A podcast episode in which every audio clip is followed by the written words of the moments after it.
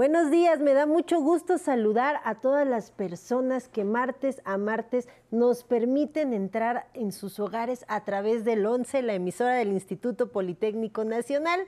Pues sí, martes de conocer mis derechos y una vez más estaremos hablando de la importancia del testamento. Estamos en septiembre, septiembre es denominado el mes del testamento y aquí no nos cansamos de recordar a toda la audiencia la importancia que tiene este instrumento. Para ello contaremos hoy con un experto con el cual estaremos platicando del por qué es necesario e importante otorgar nuestro testamento. Pero antes, ya saben, y como es costumbre, vámonos con mucho cariño a esta cápsula que se ha preparado para todos y todas ustedes.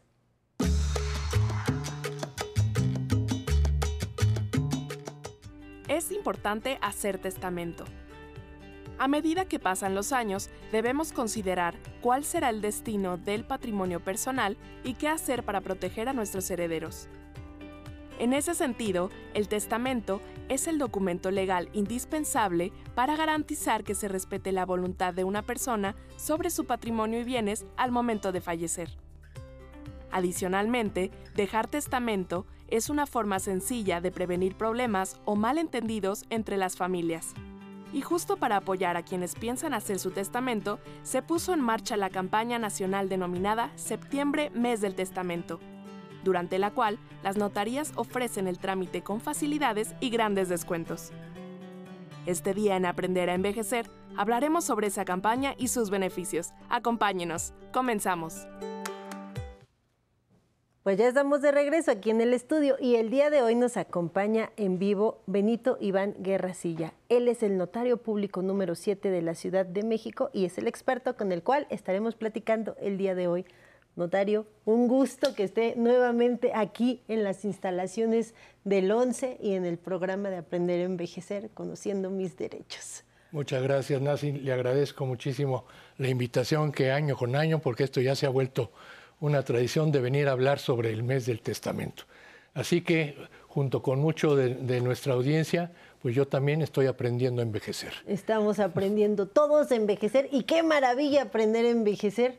y ojalá y todos podamos llegar a ser personas adultas mayores. Notario, septiembre mes del testamento, parecemos disco rayado, siempre estamos reiterando, hay que otorgar testamento, es importante tener un testamento, deja tu testamento, quítate problemas. ¿Por qué la gente no quiere otorgar testamento? Bueno, esa es, una, pregunta difícil de contestar, pero mi experiencia me ha dicho que las personas son renuentes a hacer testamento porque tienen, vinculan inmediatamente el hecho de la muerte con el testamento. Y la verdad de las cosas es que cuando uno hace testamento es para vivir en paz, no para bien morir. Exacto. ¿Me explico? Entonces, las personas suelen asociar la idea de la muerte. Y la verdad de las cosas es que lo más conveniente es hacerlo no en una edad de, adulto mayor, sino hacerlo desde antes, incluso desde la misma juventud, para dejar bien, bien señalados cuáles son los derechos que hemos de dejarle a nuestros seres queridos.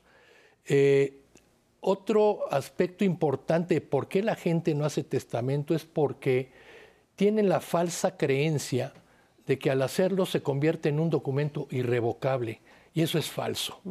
El testamento lo podemos modificar cuantas veces lo queramos hacer y no hay ninguna limitación al respecto. Entonces, esto quiero señalarlo para que la gente tenga conciencia de que el testamento es un acto de voluntad, pero que puede mudar, puede ser mutable y en un momento dado podemos y tenemos el derecho de cambiarlo y se puede hacer un nuevo testamento. Esas son principales las causas que yo considero son las que, por las cuales las personas no hacen testamento. Sin embargo, creo que hemos logrado muchísimo en estos últimos años.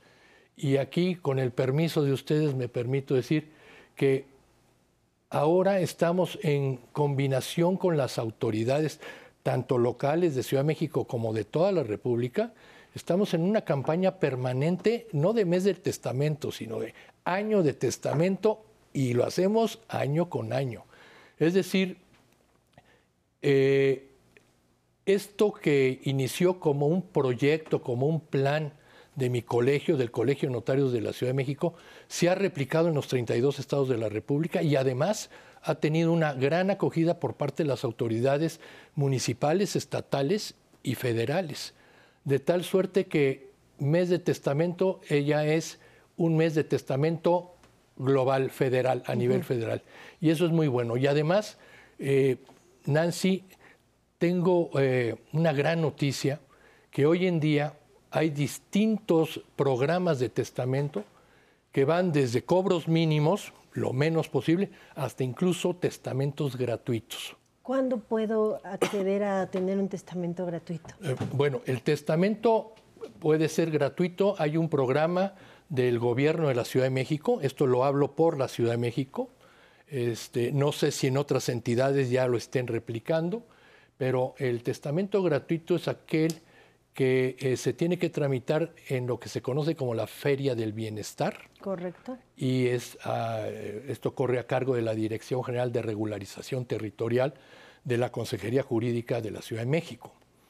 Y eh, está encaminado a personas adultas mayores de más de 65 años y de escasos recursos. Es indispensable acreditar esos dos extremos para poder acceder a él.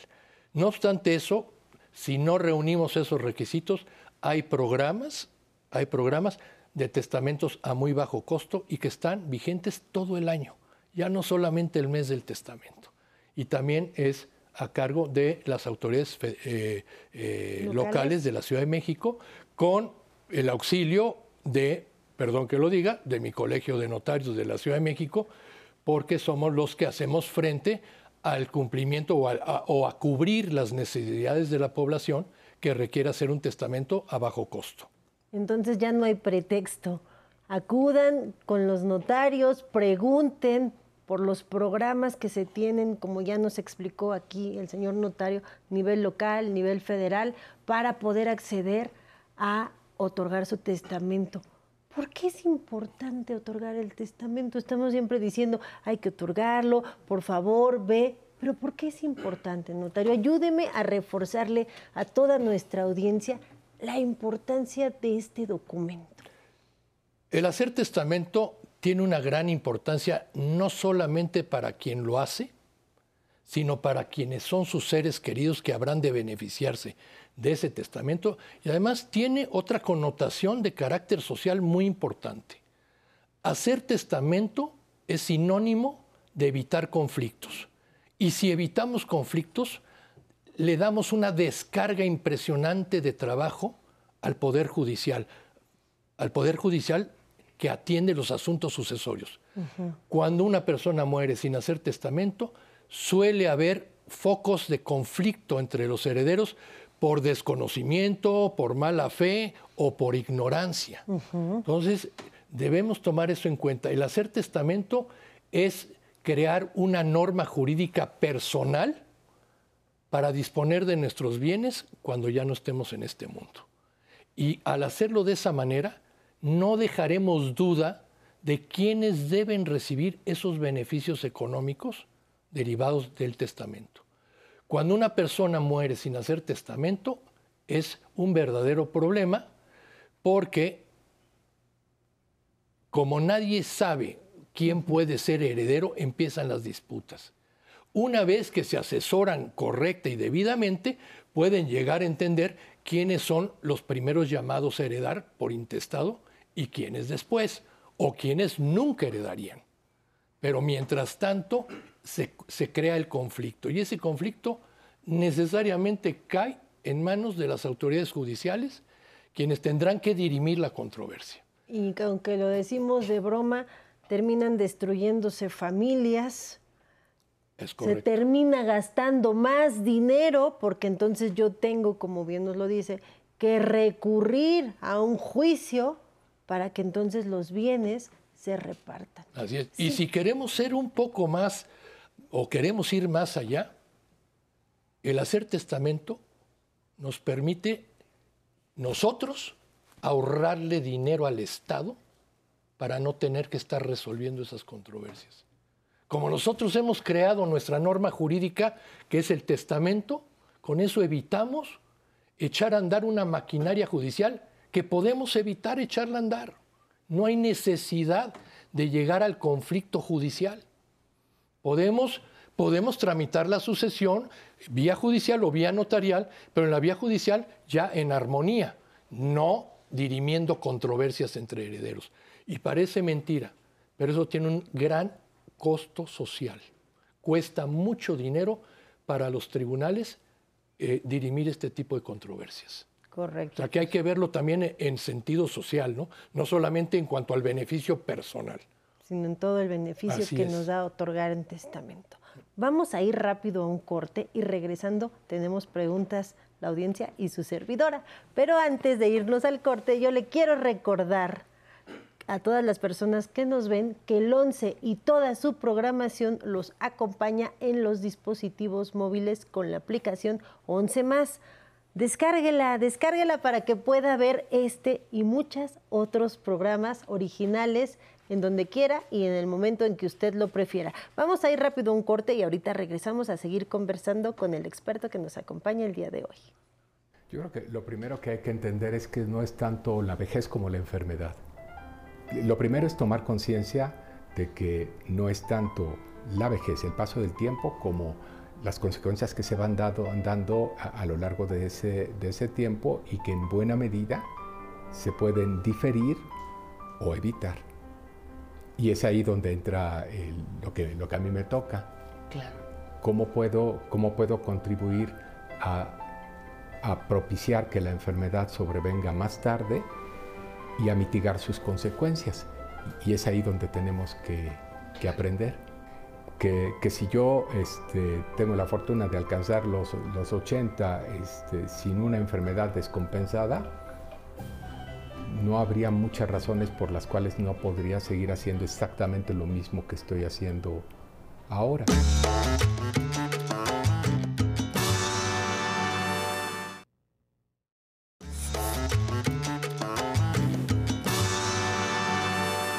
Pues ya estamos de regreso y seguimos aquí conversando con Benito Iván Guerrasilla, notario público número 7 de la Ciudad de México, respecto de la importancia del testamento. Notario, antes de irnos a corte le dije que tenía preguntas, pero la audiencia también nos quiere preguntar. ¿Me acompaña a ver qué quieren preguntarnos el día de hoy? Claro. Soy Agustín Bonilla, 62 años.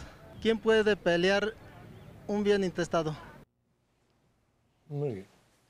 ¿Qué le contestaría? Una excelente pregunta. ¿Quién puede pelear un bien intestado? ¿Se acuerdan que hace un momento dije que el testamento es la norma jurídica que crea el testador para normar el, comportamiento o la transmisión de sus bienes para después de su muerte? Bien, cuando no se hace testamento, tenemos que recurrir a las reglas de la ley, a las reglas del Código Civil, y el Código Civil es quien nos dice ¿quién puede pelear un intestado? Y la regla básicamente es esta. Los parientes más próximos excluyen a los más lejanos. O dicho de otra manera, para precisar, eh, el orden en que pueden heredar las personas de otra a través de un intestado son, en primer lugar, los hijos, nietos, en primer lugar. A falta de hijos o nietos, padres o abuelos a falta de padres o abuelos eh, eh, colaterales, es decir, hermanos. Y así nos vamos hasta todos los parientes que puedan tener o puedan acreditar ser parientes dentro del cuarto grado, es decir, hasta primos hermanos pueden pelear un intestado. Pero recuerden que los parientes más próximos excluyen a los más lejanos. Y solamente me bastaría con señalar que el cónyuge o la cónyuge tiene derecho a heredar en determinadas circunstancias. Cuando concurre con hijos, si la cónyuge no tiene bienes propios, podrá, podrá eh, aspirar a tener la porción de un hijo. Es decir, si son dos hijos los que deja el autor de la herencia, entonces la herencia se reparte entre tres. Un tercio para cada hijo y un tercio para la cónyuge o el cónyuge. Y reglas similares ocurren cuando mueren, eh, eh, cuando muere el autor, no dejando hijos, pero dejando padres o dejando hermanos. Las reglas se van ampliando un poco en cuanto a los derechos de la cónyuge, pero más o menos esa es la regla básica de quienes pueden pelear un bien en un intestado para contestar con precisión la pregunta del señor eh, eh, Ramírez, o ya no vi cómo se llama. Agustín Bonilla. Agustín Bonilla. Correcto. Vamos a la siguiente pregunta del público. Me llamo Ignacio Hernández Gutiérrez, mi edad es 52 años. ¿Pueden este, repartirse bienes intestados sin asesoría legal?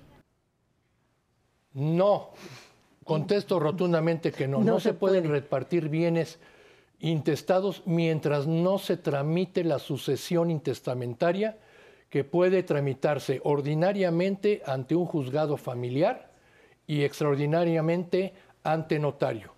Cuando no hay controversia entre los herederos, puede tramitarse, y, que todos sean mayores de edad, perdón, se puede tramitar la sucesión ante notario.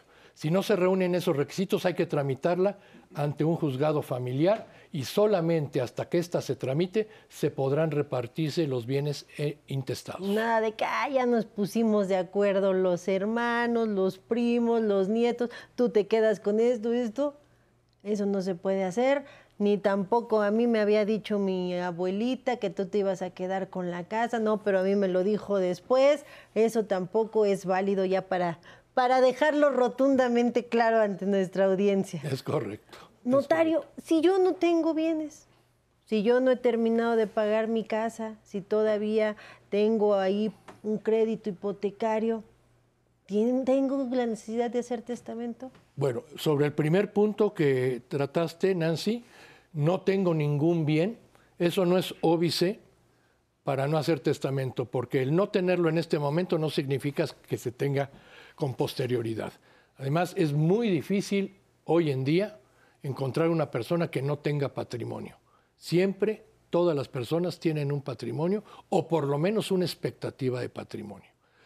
En cuanto al segundo punto de que compré mi casa pero no le terminó de pagar y está hipotecada, Claro que ahí hay derechos, porque el inmueble ya es propiedad de uno, solamente que está grabado con una hipoteca o con un gravamen real que al momento de pagarlo se, libera ese gravamen y pasa a ser eh, el inmueble, pasa, a ser no, no, solamente dueño de la cosa, sino ya un, un bien sin ningún, sin ningún adeudo. Correcto. Es decir, el hecho de que esté hipotecado no significa que no sea nuestro el bien. Está hipotecado, sí, pero el bien ya es nuestro. Correcto. Solamente tenemos que liberarlo de esa deuda y es pagando y obteniendo la liberación de la hipoteca o de la prenda o de cualquier gravamen que se le haya impuesto. Como dijimos otra vez, no hay pretextos, no hay de que no tengo bienes, no hay que todavía los tengo ahí hipotecados. ¿Qué puedo heredar?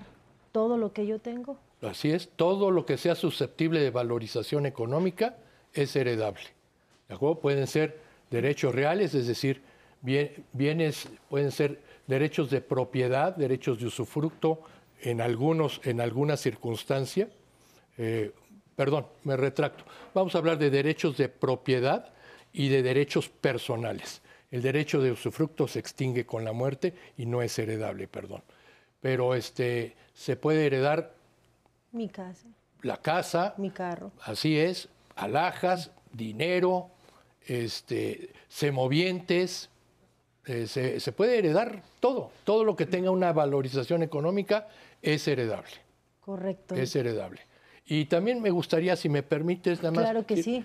Que por favor se acerquen con el experto, que en este caso es el notario público, para que reciban la asesoría Créanme que habemos miles de notarios en la República Mexicana que estamos dispuestos a eh, eh, abrir nuestros despachos para escucharlos y para que nos, hagan los planteamientos eh, de sus problemas hereditarios, de cómo hacer testamento, de cómo heredar, de cómo recibir una herencia por intestado o por vía testamentaria.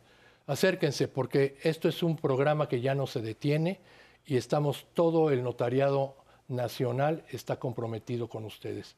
Y desde luego con el apoyo, no debo dejar de, omitir este comentario, con el apoyo decidido de las autoridades locales y federales que han hecho mucho eco a estos programas y que han auspiciado en una gran medida todo este programa testamentario, que queremos agotarlo, es decir, queremos que todo mundo, que todos los mexicanos hagan un testamento.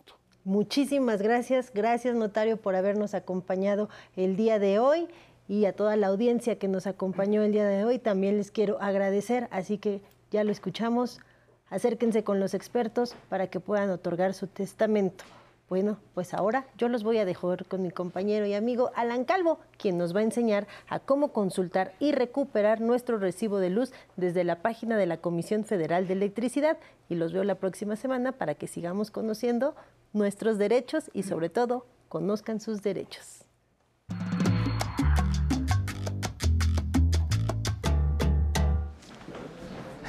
Gracias Nancy, muy buenos días. Este martes en Aprender a Envejecer le diremos cómo obtener el recibo de la luz a través de la app CFE Contigo. La Comisión Federal de Electricidad desarrolló esta plataforma para agilizar sus servicios, entre los cuales podrá pagar su factura, también eh, podrá reportar alguna falla en el sistema eléctrico o solicitar una visita para que revisen su medidor pero además podrá descargar su recibo de la luz para imprimirlo y ocuparlo como comprobante de domicilio en caso de ser necesario. Esta aplicación la puede descargar de forma gratuita desde Play Store o App Store y deberá crear una cuenta con la información del titular y contar con un recibo anterior para proporcionar la información solicitada. Lo invito a que permanezca con nosotros y que siga estos pasos desde su teléfono móvil. Una vez que haya instalado la aplicación, entre en ella. Y en la parte inferior pulse en registrarte. Ahora deberá ingresar su nombre, apellidos, un correo electrónico activo y un número de contacto. Después pulse en registrarme. A continuación debe crear una contraseña. Esta debe de contener 10 caracteres, una mayúscula, una minúscula, números y un carácter especial como un signo de interrogación. Después confirme la contraseña y toque sobre el switch para aceptar los términos y condiciones. Para continuar pulse en finalizar. Le será enviado un código de cuatro dígitos a su correo electrónico.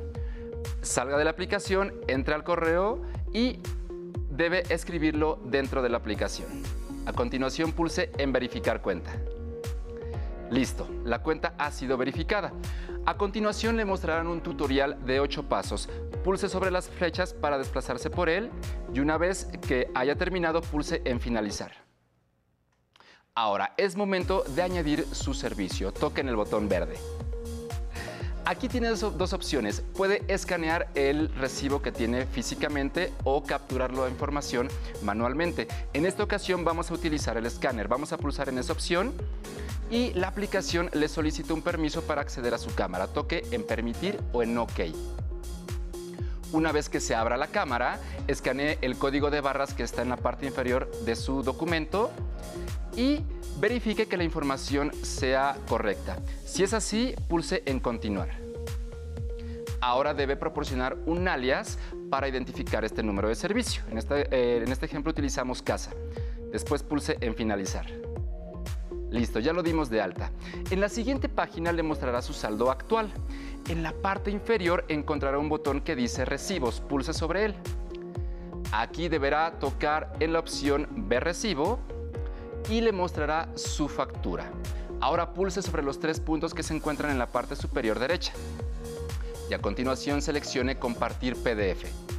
Aquí tendrá la opción de mandarlo por WhatsApp o por correo electrónico. Vamos a utilizar el correo electrónico. Selecciónelo e ingrese su correo electrónico y un asunto para identificar el mensaje. En la parte inferior ya está cargado el archivo PDF. Una vez que lo haga, pulse en enviar. Listo, su recibo de la luz será enviado a su correo electrónico y listo para imprimir. De esta manera podrá realizar sus pagos a tiempo y sin salir de casa. Muchísimas gracias por habernos acompañado y ahora lo dejo con Nancy Mendoza para que nos cuente qué es lo que hay en redes sociales. Muchas gracias, Alan. Y qué gusto seguir en su compañía aquí en Aprender a Envejecer desde la señal del 11. Recuerden seguirnos en nuestras redes sociales. En Instagram nos encontramos como Aprender a Envejecer.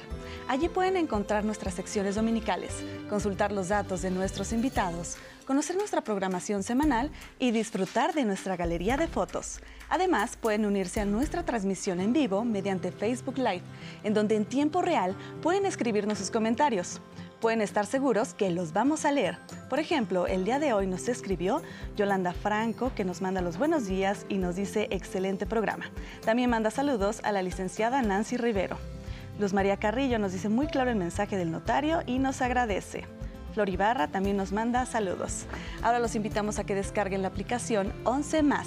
En ella podrán disfrutar de las mejores producciones que el 11 ha desarrollado a lo largo de su historia. No olvide que es completamente gratis. Ahora nos despedimos con música. Esto es Harina de Maíz Criolla, interpretada por el cuarteto Hermanos Lores. Hasta mañana.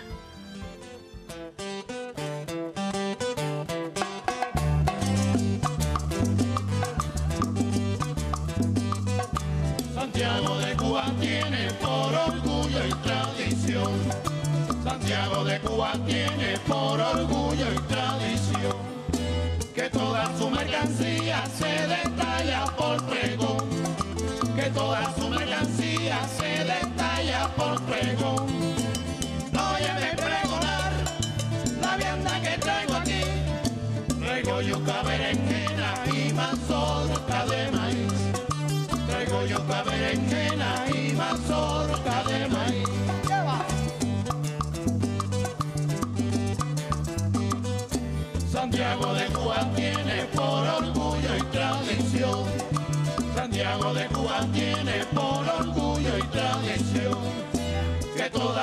Mercancía se detalla por pregón